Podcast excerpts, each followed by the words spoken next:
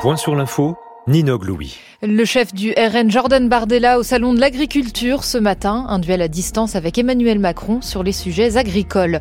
Et la troisième année de guerre qui démarre et l'Ukraine qui appelle à l'aide, l'aide américaine est toujours bloquée et l'armée russe avance.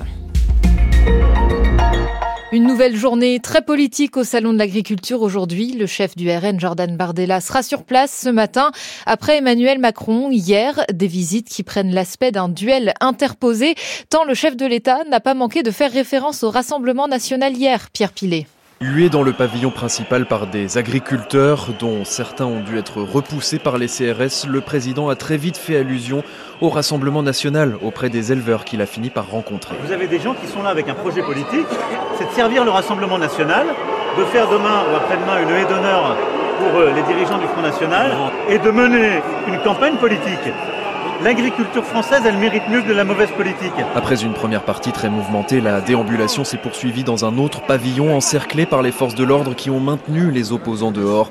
Là aussi, le chef de l'État a distillé des pics à l'encontre du RN. Quand il fallait, euh, quand il fallait voter la PAC, quand il fallait voter l'assurance récolte, quand il fallait voter les retraites agricoles, le Rassemblement national, il n'était pas là. Avant de conclure, après plus de 12 heures passées au salon. Qu'est-ce qu'ils leur disent? Ils leur disent, bah, allez, on va se débarrasser des normes. Ça va bien se passer, vous allez voir c'est de la folie pour aujourd'hui, pour la santé des agriculteurs eux-mêmes, pour la santé de nos compatriotes. Et puis les mêmes, ils leur disent, vous savez, on va arrêter avec l'Europe, c'est trop compliqué, on va vous protéger, on va fermer les frontières, mais ils oublient de leur dire que par ailleurs, la ferme française, elle ne marche pas s'il n'y a pas l'Europe.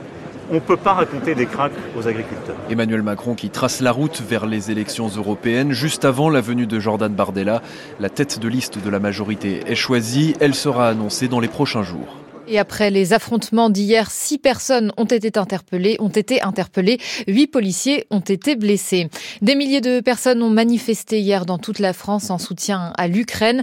Deux ans après le début de la guerre, le pays cherche un nouveau souffle. L'armée russe gagne du terrain, l'aide américaine est toujours bloquée au Congrès. Kiev cherche donc à mobiliser ses alliés occidentaux. Christian Chesneau.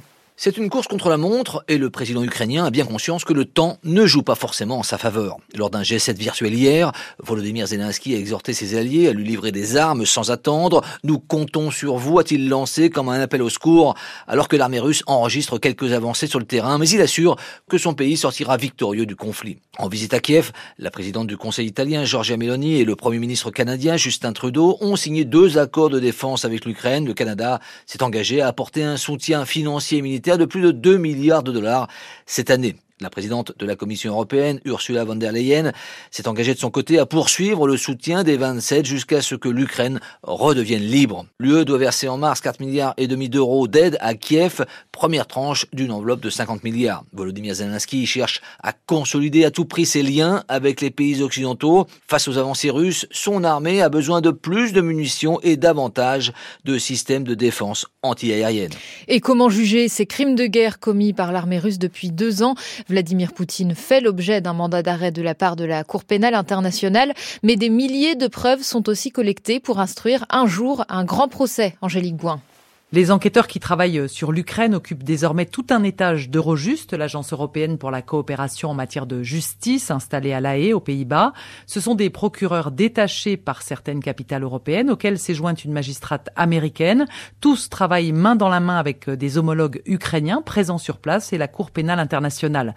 Leur objectif, c'est de collecter, analyser, classer les centaines de milliers de preuves de crimes collectées depuis le début de la guerre, des photos postées parfois sur les réseaux sociaux par les soldats russes eux-mêmes, des images satellites d'immeubles éventrés, des vidéos, enregistrements de conversations téléphoniques qui s'ajoutent aux auditions et aux preuves apportées par les victimes et les témoins des tueries, viols, enlèvements attribués à des militaires russes, témoignages recueillis en Ukraine bien sûr, mais aussi partout en Europe auprès de réfugiés. Cette collecte, elle est tout à fait inédite par son ampleur, mais aussi parce qu'elle est effectuée en temps de guerre.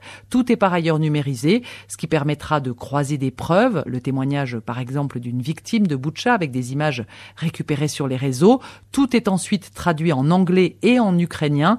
Et cette sorte de parquet international, baptisé Centre international pour la poursuite de crimes d'agression, stocke toutes ces preuves dans un serveur ultra sécurisé. Ces magistrats préparent en quelque sorte les fondations pour de futurs procès. Angélique Bouin et puis la réalisatrice franco-sénégalaise Mati Diop a remporté hier soir l'ours d'or de la 74e Berlinale pour son documentaire Dahomey.